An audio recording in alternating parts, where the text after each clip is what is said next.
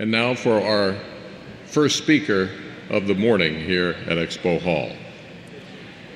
Jesse Romero is a three time World Police Boxing Champion and a two time USA Kickboxing Gold Medalist.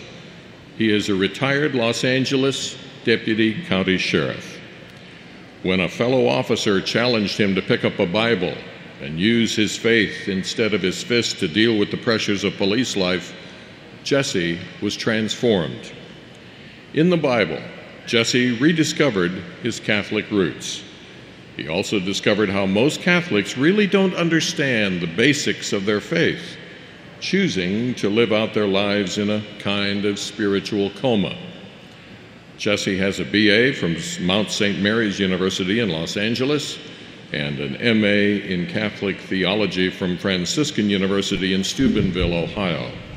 Today, Jesse is a full time bilingual Catholic lay evangelist who's known for his dynamic and high energy messages. Please welcome to the conference Jesse Romero. Thanks, Dan. Well, thank you, thank you, and thank you for inviting me once again to this wonderful conference. We're going to talk about prayer this morning. I'm going to give you some very practical, uh, some practical teaching on prayer, and then some amazing stories. Let's begin. In the name of the Father, Son, and the Holy Spirit, amen. O Lord, open up my lips so that my mouth may proclaim your praises. Lord, give me the tongue of an angel that I may speak the truth in love. I pray this in Jesus' mighty, holy, powerful, sweet, precious, majestic name through Mother Mary's intercession. Amen. In the name of the Father, Son, and of the Holy Spirit. Amen. I'm going to tell you what prayer does according to what the church teaches.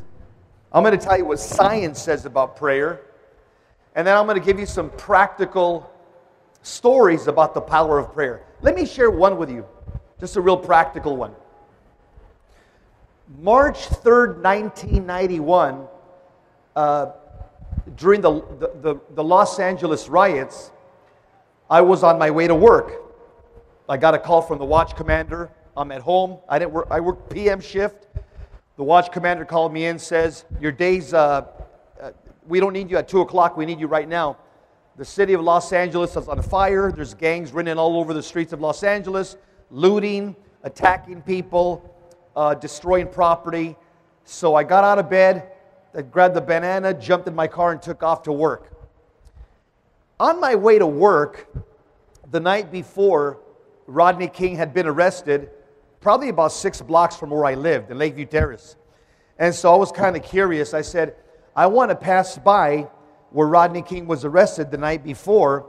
And on my way to work, I could tell all the guys at work, hey, it's, it's, this happened right down the street. The arrest happened right down the street because the riots were a result of the Rodney King arrest. Well, here's the long and the short of it. As I'm driving down the street on my way to work to downtown Los Angeles, I have my police uniform on, but I have a Los Angeles Dodgers windbreaker covering my uniform. And all of a sudden, I hit a roadblock and uh, I, I, I, I say, okay, what's going on here? I see about 200 gang members on Foothill and Osborne, 200 young black gang members with baseball bats, bricks, metal pipes, and they were doing what you would call uh, a gang member checkpoint. If you weren't a gang member, you were going to get beat up. And can you imagine? I have a police uniform on. It's only covered by a thin Los Angeles Dodgers windbreaker. And so at that point, I'm saying, okay, let me put my car in reverse. Well, there's about 10 cars behind me, so I couldn't go in reverse.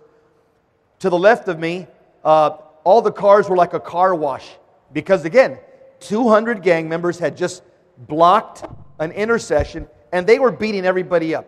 They were upset about the arrest of, of Rodney King a few hours earlier.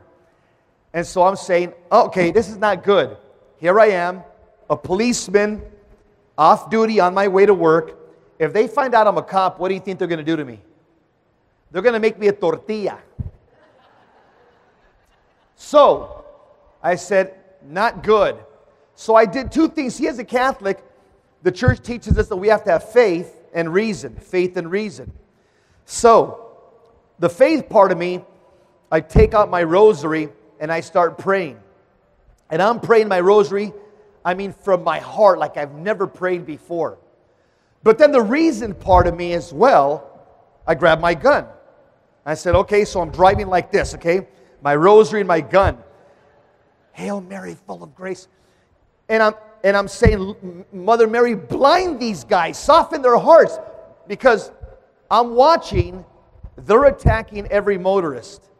Every single person that's in front of me, they break their windows with baseball bats, jump on their car, smash the roof, smash the hood of the car. Uh, they give the driver a knuckle sandwich a couple times after you've been sprayed with about a thousand pieces of glass. Then they open up, then they let you go, then they do that to the next driver. Everybody was getting what I would call the gang member checkpoint. Osborne Foothill Boulevard, March 3rd, 1991, Lakeview Terrace, California, where Rodney King was arrested a few hours earlier. So, I'm saying if they grab my windbreaker and it opens up and they see Los Angeles deputy sheriff and a big six-pointed star, I won't be I wouldn't be here right now. And I knew it. So I'm saying, Lord, I don't want to shoot these guys. I have a gun in one hand and a rose in another hand. But I'm saying I've got to defend myself. I can't let these guys stomp me to death.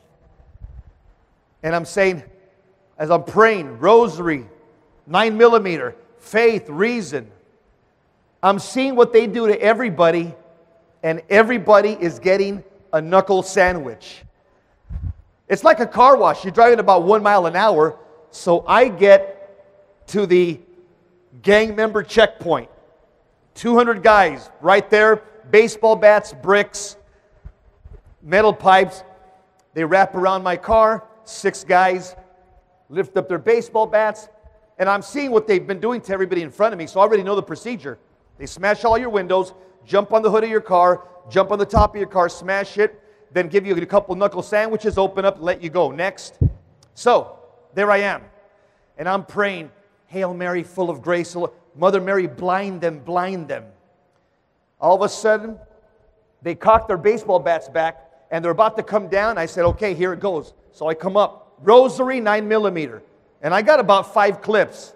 I got about 150 rounds. And I'm saying, I'm not going to die. I'm not going to let these guys kill me. But I don't want to shoot anybody. I don't want to do that. I'm praying, Hail Mary, full of grace. As soon as I'm, I'm going up, the main guy, he's about to come down with a baseball bat, Louisville Slugger, and he goes, Stop, stop, stop. He's cool, man. He's cool. Let him go. Let him go. He's cool. Let him go. They opened up and they let me go. I'm the only person that escaped getting beat up March 3rd, 1991, in Foothill and Osborne, six hours of Rodney King arrest. The hospital, the emergency hospital, had 300 people that were taken to emergency from that corner.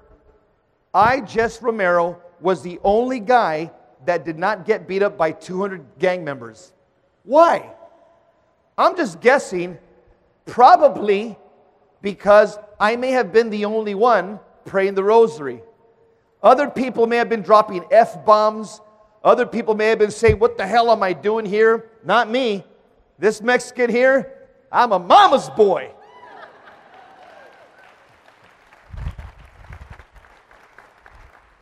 I would, wait, let's just be honest. We're not kids. You've seen what gang members do when they're when they outnumber people. You watch television, all the major cities, you've seen it, okay? That's happened in Los Angeles a bunch of times, okay? Can you imagine what would have happened to me? I'm in my car by myself on my way to work. I don't have a police radio. This is pre cell phone days, 1991 and I got a police uniform on, and if they would have opened up my windbreaker and saw my police uniform, 200 young black guys that are upset, what do you think would have happened to me? I'd have been dead. I'm the only guy that didn't get my clock cleaned, that didn't get a knuckle sandwich. I'm just guessing I'm probably the only guy that was praying instead of dropping F bombs or had Tourette syndrome. Okay? The power of prayer. You know, as Catholics, let me break down some prayers of the rosary for you. The Our Father. Jesus taught us the Our Father. The Our Father is a prayer against Satan, it's a deliverance prayer. It's a prayer to protect you against the devil. You're saying, Are you kidding me? Look at it. Our Father, so we're praying to God the Father, first person of the Trinity, taught to us by Jesus Christ. Who art in heaven, hallowed be thy name, thy kingdom come, thy will be done on earth as it is in heaven. So we want God's will to be done on planet earth. Give us this day our daily bread. Ah, what does that mean? Give us this day our daily bread. Talking, is that talking about Yum Yum's donuts or is that talking about Mexican pastries or is that talking about banana nut bread? Give us this day our daily bread. What does that mean?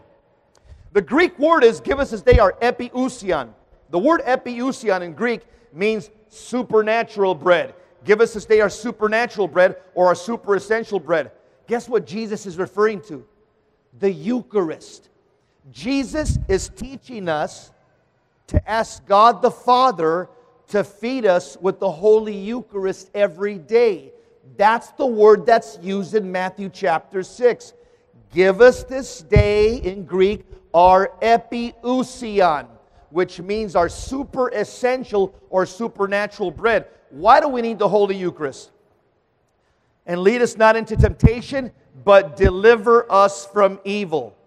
You know that the Catechism says, it actually says in the Greek, deliver us from the evil one. Guess who's the evil one? Satan. The Our Father is a prayer against Satan. It's known in Catholicism as a deliverance prayer. Jesus taught us to ask God the Father to feed us with the Holy Eucharist to deliver us from Satan. The word deliver us means to set free. Here's another reason why the devil hates the rosary the Hail Mary. Why does the devil hate the Hail Mary so much and why does he fear it? Father, uh, uh, Father Gabriel Amorth, who just passed away, he was the Vatican exorcist for 31 years. He says that during this one exorcism, the demon told him, the possessed person, the demon spoke through the possessed victim, and the demon told Father uh, Amorth, he says, every time you pray a Hail Mary, it's like getting hit with a baseball bat. Prayer torments demons. All the saints have said that. I'm going to repeat it again in case you want to know. Prayer torments demons. The Hail Mary specifically, why does it torment the devil? Notice the second half of the Hail Mary. Holy Mary, Mother of God. Those five words. Holy Mary, Mother of God. Holy Mary, Mother of God. That's the doctrine. The Greeks call it the Theotokos, and we as Catholics call it the doctrine of the Mother of God. Lucifer, a good angel, rebelled against God and was expelled from heaven by Michael and two thirds of the angels because he refused to accept the, the incarnation, the mother of God. When God revealed his plan to the angels, that God would become a man, that God would become incarnate, and that all the angels and men would have to worship him, and all the angels and all mankind would have to give honor to the mother of God, the Theotokos. This, this pr- proud angel called Lucifer said, Non serviam in Latin. I don't know if he spoke Latin. If he spoke English, he probably said, Hell no. But nonetheless, he told God, No, I will not serve the God man. I will not serve, I will not honor the Mother of God. And so, those words, Holy Mary, Mother of God, are a constant reminder to the devil and his army of demons of what caused them to get expelled from heaven. What caused them to get expelled? He refused to accept that God would become a man and that the Blessed Virgin Mary would become the God bearer, the mother of God. And so every time you say the rosary, those five words, it's like scratching a chalkboard. You know, you're saying, Stop it, stop it. Every time you pray the Hail Mary, it injures him, it wounds him. In fact, that's what meditative prayer does. St. Isaac of Syria in 488 AD, one of the desert fathers says, he says, meditative prayer wounds demons. Who wants to wound a demon? Raise your hand. Okay? Meditative prayer, according to the desert fathers of the Catholic Church, wounds or injures demons. There is nothing else that you can do. They're not afraid of guns, they're not afraid of grenades, they're not afraid of AR 15s, they're not afraid of the Army, Air Force, Navy, Marines, the Coast Guard, they're not afraid of police departments. The only thing that demons are afraid of and that causes them injury, injury, is your prayers. Why? Why do demons hate prayers? They can't stand truth. Demons cannot stand to be in the presence of truth. And all Catholic prayers come from divine revelation, they're all based on truth. Let me share with you another prayer that demons are afraid of the angel of God prayer. Angel of God, my guardian dear, to whom the love of God commits me here, be ever this day at my sight, to light, to guard, to rule, and to guide. St. Thomas of Aquinas says, one of the functions, one of the many functions of a guardian angel, one of them is to fight demons for you. Every one of you has a guardian angel. One of the functions of your guardian angel, especially when you call upon him in that prayer, is to fight demons throughout the day to protect you. Another beautiful prayer given to us by Holy Mother Church, the St. Michael the Archangel prayer, given to us by Pope Leo XIII. That's known as a minor exorcism prayer. It's called a minor exorcism prayer. What does the word exorcism mean? It's a Greek word which simply means to swear out a demon by an oath or by a prayer. That's what exorkizo means to swear out a demon by an oath or by a prayer. The St. Michael the Archangel prayer was given to us by Pope Leo XIII. It's known as a minor exorcism prayer. In fact, Pope Leo XIII asked us to pray that prayer after every Mass. And it was prayed after every Mass up until 1970. After the 1970s, it kind of fell into disuse. And Pope John, St. John Paul II in 1984, in a homily that he gave, one of his Wednesday homilies, he asked Catholics to start up again, to start praying the St. Michael the Archangel prayer every time you go to Mass after the end of Mass whether it's daily Mass or whether it's Sunday Mass.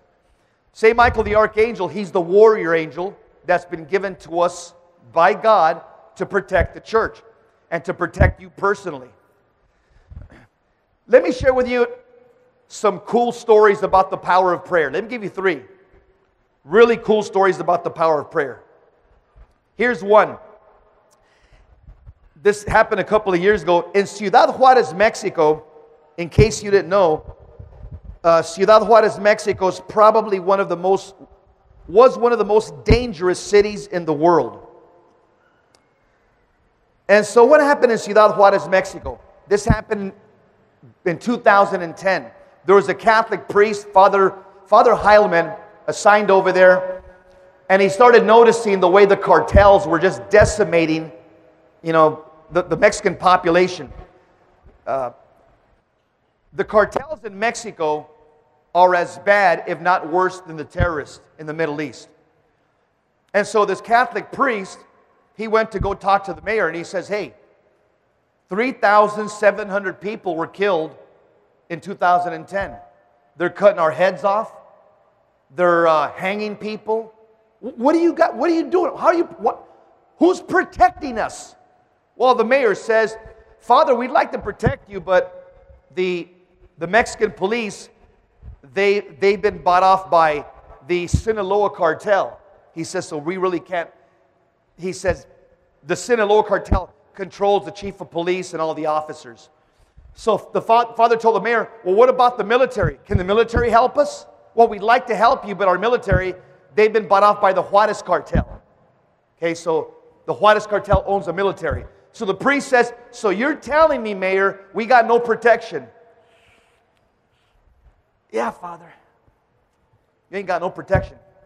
Sorry. So Father said, Okay, police ain't protecting us here. Military's not protecting us. Got to go to the source. Got to go to Jesus, 911 Jesus. So Father called all the Catholic priests in Ciudad Juarez and he said, Hey, we need to start perpetual adoration chapels in every Catholic church. The priests are saying, Really? You think that'll help? He goes, Where else do we go? We got nothing else. They're decimating us, the cartels here. And so all the priests says, Sure, I guess that can't hurt, right? All the parishes in Ciudad Juarez got on board and they started perpetual adoration chapels. All of them. Okay? Five years after they started perpetual adoration chapels in Ciudad Juarez in 2010. 2015, Father goes back to the mayor and says, Mayor, how many people have been killed this year by the cartels? The mayor looks, he says, 256. So in five years, the killing went from over 3,700 innocent people getting killed by the cartels, over 3,700 in 2010, 2015, 256. The mayor said, Ever since you Catholics turned your churches into fortresses of prayer, the homicides went way down. Give it up for Jesus. Praise the Lord. Thank you, Jesus.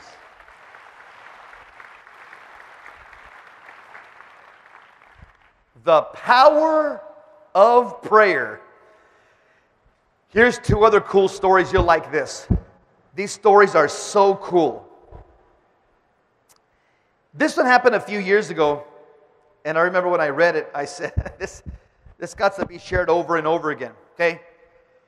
Over in India, there is a city called Orisi, Orisi over in India, Orissa. And you have Hindu radicals that have been attacking Catholics. Okay? So not only do we have Muslim radicals, there's also Hindu radicals, and they're in India. So they were attacking Catholics, persecuting them, killing them. Well, these Hindu radicals, they're going to go and lynch some Catholics in the city of Orissa. And what happens? All of a sudden, 20 elephants come out of the jungle. 20 uh, wild elephants out of nowhere, basically, nobody says, we didn't even hear them, came, and these Hindu radicals are surrounding a house where they're going to attack these Catholics. The Catholics are in there praying. What happens? 20 elephants come and kill all the terrorists. And then the 20 elephants start going through the town of Orissa, smashing all the houses of the Hindu terrorists as the Catholics are praying inside. it, it, the, talk about the power of prayer. Here's another super cool one. I found about this one. Yeah, if you want to read this, called Avenging Christian Elephants if you want to read it yourself. Here's another one that uh, it caught my attention years ago. This was in the Middle East. I forget what country. There's, oh yeah, uh, group of lions saves Christian missionaries. Okay? This is in Asia. It doesn't say whether they're Catholics or Protestants, but there's these Christian missionaries that are evangelizing in this one particular city in Asia.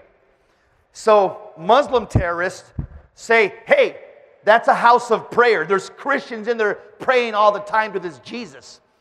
And so the Muslims say, the terrorists, they say, let's go over there and kill them. So 12 terrorists go with the full intention of killing the missionaries that are inside the house. What happens? Three lions come from out of nowhere and attack the terrorists, and I think killed two or three of them, and the other ones fled on foot. What were the missionaries doing inside? Praying. What did God do? God took care of it. God sent lions to protect them.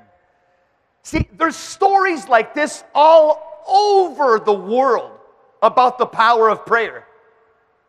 Th- this is just, uh, you can't even deny the power of prayer when you start seeing stuff like this. This is no coincidence. Can you imagine you're in a house, 12 Muslims have machetes, terrorists, and they're about to kill you, and you're inside your house saying to your wife and to your two or three friends that are missionaries, I guess we're about to die. Let's just pray, let's just pray, and just ask God for the grace of final perseverance.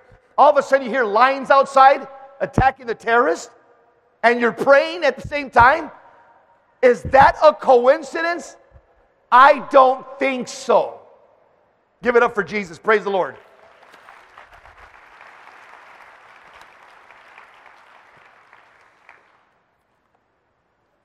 Let me give you some other cool information about, in case you didn't know. I wrote a book. Uh, it's called Mama's Boy, okay? And in here, on chapter one, I wrote, I did something that, because I want to help Catholics know the power of the rosary. The power of the rosary. And so in chapter one, I wrote what the church has taught based on the Bible and based on tradition why Mary's powerful over Satan. Chapter 1 is called Virgin Most Powerful. But let me give you some of the promises that Mary makes. And some people don't realize this is church teaching. And I have it in here, all the footnotes. The Council of Trent teaches that at the at that at the moment you're dying, that's when the devil's attacks over you will be more intense. Did you know that? Hours, days, hours, and minutes before you're dying, Satan is going to come after you. He's going to torment you as you're there in bed, writhing in pain, suffering. That's when he goes after you the worst because he knows those are the final moments. Every one of you is going to do battle with Satan at the end of your life. But here's the good news the Blessed Virgin Mary promises us that those who are devoted to Mary, she says, in fact, this is the funeral liturgy at the Catholic Mass. It says this.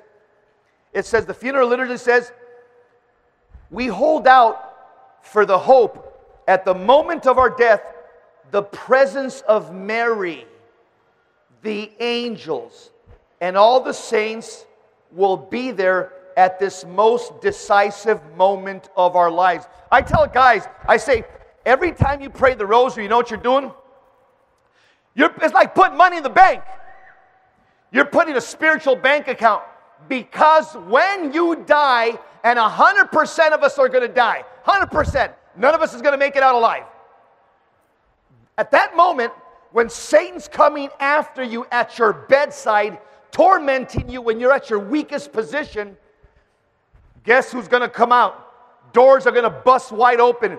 The Blessed Virgin Mary says, I'm going to come out at your bedside with an army of angels and I will rout Satan from your presence. This is Catholic teaching.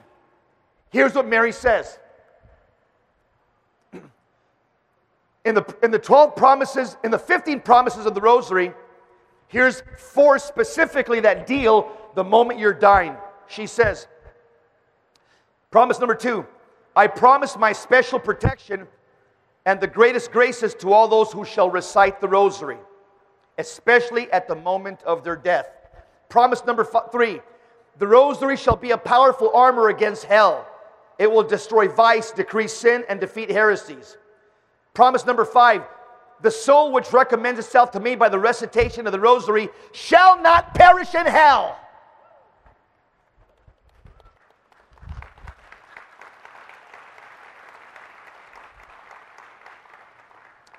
Promise number 13. See, that's why I'm a mama's boy. This is why, to me, this is more important than any gun or rifle that I own at home. I got every weapon on earth. I'm an ex martial artist. I got swords. I got Chinese throwing stars. I know how to do the nunchucks. I'm a weapons guy, but let me tell you, there is no greater weapon than this right here.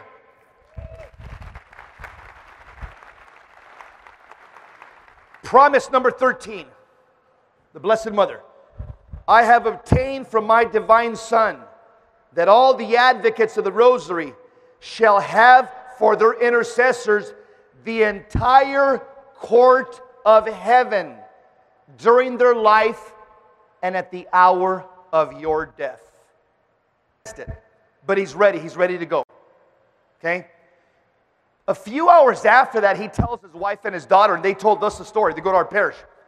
He says, he's there at his bedside, and he's slipping into death, and he tells his wife, he says, Honey, honey, he's over there. He, he, he's there. Don't you see him? Honey, help. He's there. The, he, he's awful. He's awful. He's, he's there. The devil's, honey, he's over there now. honey, he's on that corner. Honey, he's behind you. And the, and the wife and the daughter are going. Then the daughter said, Dad, don't be afraid. Dad, don't be afraid. You belong to Jesus. You belong to Mary. So the daughter is telling his dad, as he said, He's over there. He, he's behind you. He's in the corner. And the wife and daughter going, and the daughter saying, Don't be afraid, Dad, don't be afraid. Then all of a sudden he changed. He says, Oh, oh, oh, she's here. She's here. She, she's here. She's here to protect me. His voice changed. He started telling his wife and his daughter, This woman entered the room, and she's here to protect me. And he died in peace. So, what I wrote in this book just happened in my parish three months ago. Verifies everything the church says about the final confrontation and that Mary will be there if you're devoted to her. Give it up for the Blessed Virgin Mary. Praise the Lord.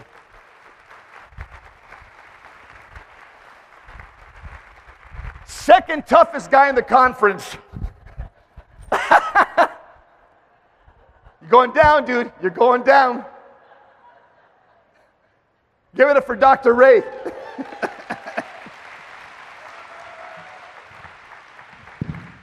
Do you realize how much of my material he steals? I've written every one of your talks. And I appreciate that, by the way. I couldn't have done it without you. I'd just be a ham and egger out there That's flipping, exactly right. flipping burgers at McDonald's if it wasn't for stealing your material. You are my lead-in act.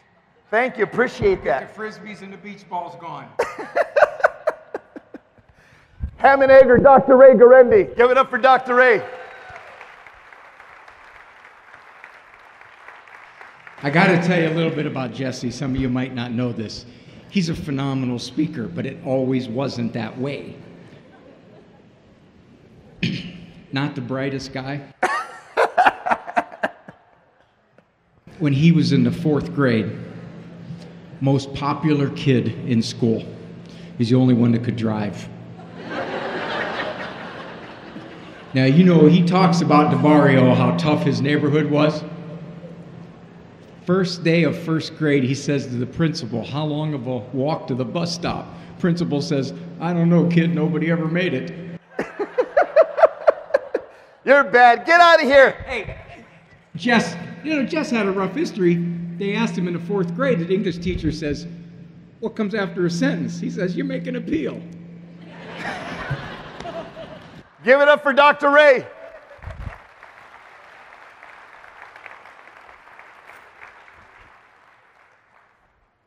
There's three types of prayer vocal prayer, meditative prayer, contemplative prayer.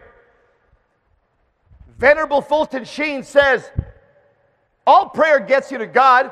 St. Clement of Alexandria says, Prayer is conversation with God. St. Teresa of the Little Flower says, The only prayer that's valid is a prayer that comes from the heart. You think I was praying from my heart? When I was in an El Camino in 1981, there's 200 black gang members in front of me that want to beat me up. I've got my rosary and my 9 millimeter. I've got my police uniform on. You know what's going to happen to me if they find out I'm a cop. You think I was praying from my heart? Of course I was. That's the prayer that matters from the heart. Prayer's conversation with God. Fulton Sheen says, vocal prayer takes you to God like on foot. Meditative prayer takes you to God like on horseback, a little faster. Contemplative prayer takes you to God on a jet plane. All prayer takes you to God. Contemplative prayer, that's time spent in sacred silence, in sacred silence and adoration is the fastest way to get to God. Meditative prayer. Classic examples of meditative prayer are the Holy Rosary, the Chaplet of Divine Mercy, the Seven Sorrows of Our Lady. That's known as focused meditative prayer. And then vocal prayer could be like singing. Rote, rote prayers of the church. And by the way, singing is very powerful. There's a story in 1 Samuel chapter 16. King Saul was possessed by a devil. King Saul is trying to find some type of relief, and somebody says, Hey, there's a young man here. His name's David, young boy. He sings to God. Maybe this will help you, King. He says, Bring him in. I'll try anything. King Saul's being tormented by an evil spirit. They bring in this little boy, David. He starts pray- playing sacred music before King Saul. The Bible says the demon fled Saul when David started playing sacred music. Sacred music is a powerful tool against the diabolical. Let me end with this. I've got a few minutes left, so let me just end with this. I wrote a book. It's called Lord, Prepare My Hands for Battle. Especially a lot of young people oftentimes wonder, well, what is, what is what do I get out of prayer? Isn't that just like medieval Catholicism, mythology? I have a section here where I quote two brain surgeons, and it's called What Prayer Does to the Brain. Prayer actually does something to the brain, in case you didn't know. You know why a lot of guys are, have, are in bad moods? You know why guys are susceptible to being in a bad mood most of the time? Most guys, they don't pray. You know what prayer does? It gets you in a good mood. Why? Prayer, what it does, it releases the chemicals in your brain after 15 minutes of sustained prayer. And it releases dopamine, serotonin, which are antidepressants and a natural stimulant that's in your body. That's why people ask me, Jesse, you're always, you're always like in a good mood. When people say, hey, Jess, how you doing? I say, I'm too blessed to be stressed, too anointed to be disappointed, and if hope was money, I'd be a millionaire. If I was any happier, I'd be twins. Why?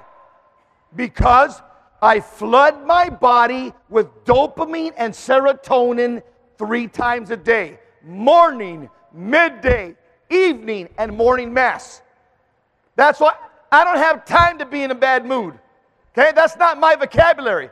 I don't have time to have these bouts of anger because I continually flood my body with those natural chemicals that God put inside. And you know how you trigger them? You know how you trigger them? Not six hours of ESPN, 15 minutes of sustained prayer triggers the chemicals in your brain. I talk all about it. Here's the last thing I want to mention in my two minutes left.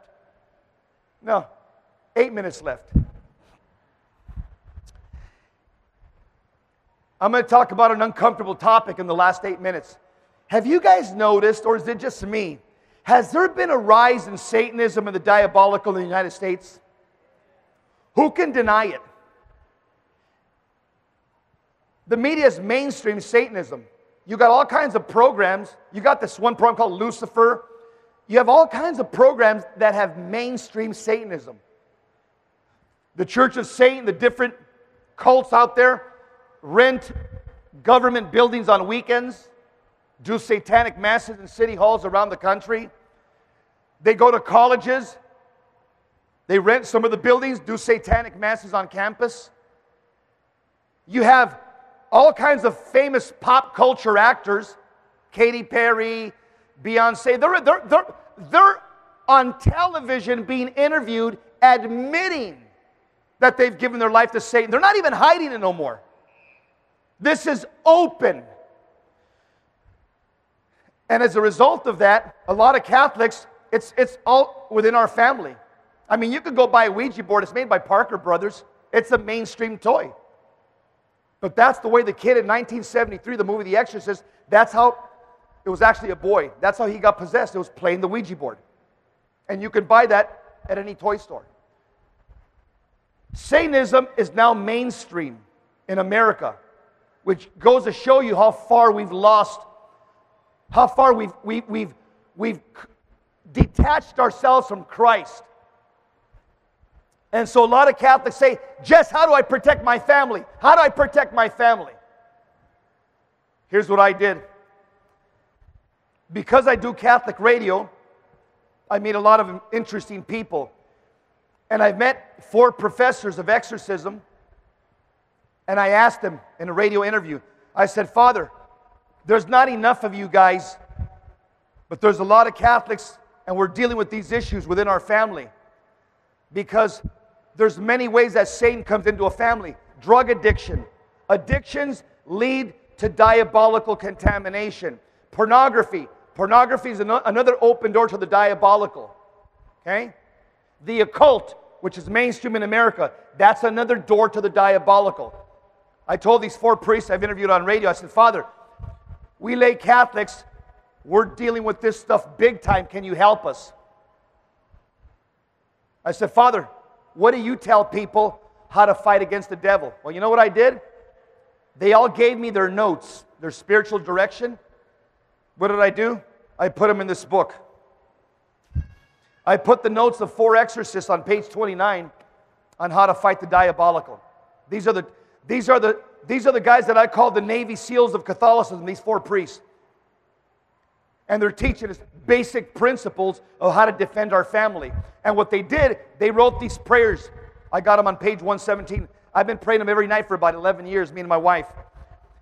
They're, they're prayers that Catholics should pray every day to have their houses and their children and their grandchildren and their marriage protected from the devil. The prayers are called Auxilium Christianorum. They're in English, the title's in Latin, which means Mary Help of Christians. They are powerful prayers written by four professors of exorcism for lay people to help you protect your house and your marriage and your children from the diabolical. Let me just close with one prayer because my time is up. But I want you to hear just the anointing of these prayers. In the name of the Father, Son, and the Holy Spirit, amen. August Queen of the heavens, heavenly sovereign of the angels, thou who from the beginning has received from God the power and the mission to crush the head of Satan. We humbly beseech thee, Mother Mary, to send thy holy legions so that under thy command and through thy power they may pursue the demons and combat them everywhere, suppress their boldness, and drive them back into the abyss. O good and tender Mother Mary, thou will always be our love and hope. O divine Mother, Send thy holy angels to defend us and to drive far away from us the cruel enemy. Holy angels and archangels, defend us and guard us. In thy name, Lord Jesus Christ, we pray that you cover us and our families and all of our possessions with your love and with your most precious blood, and surround our house with thy heavenly angels, thy saints, and the mantle of our Blessed Mother. Lord Jesus Christ, we beg thee for the grace to remain guarded beneath the protective mantle of Mother Mary, surrounded by the holy briar from which was taken the holy crown of thorns, and saturated with your precious blood in the power of the Holy Spirit, and with our guardian angels for the greater glory of God. O glorious Queen of heaven, Virgin most powerful, thou who has the power to crush the head of the ancient serpent with thy heel, come and exercise this power and thy grace which flows from thine immaculate conception. Mother Mary, shield us under the mantle of thy purity and love, and draw us into the sweet abode of thy immaculate heart, and annihilate and render impotent the forces bent on destroying us and our families. Saint Michael summoned the entire heavenly court to engage their forces in this fierce battle against the powers of hell. Come, O Prince of Heaven, Michael, with thy mighty sword, and thrust into hell Satan and all the other, other evil spirits. O guardian angels, guide and protect us. Amen. O Mary, conceived without sin. Our Lady, seat of wisdom. Virgin, most powerful. Saint Joseph, terror of demons. All you holy angels and saints of God. We cover ourselves with the precious blood of Jesus and we claim the protection of Mother Mary, Virgin, most powerful, over us and our family and our children. In the name of the Father, Son, and of the Holy Spirit, amen.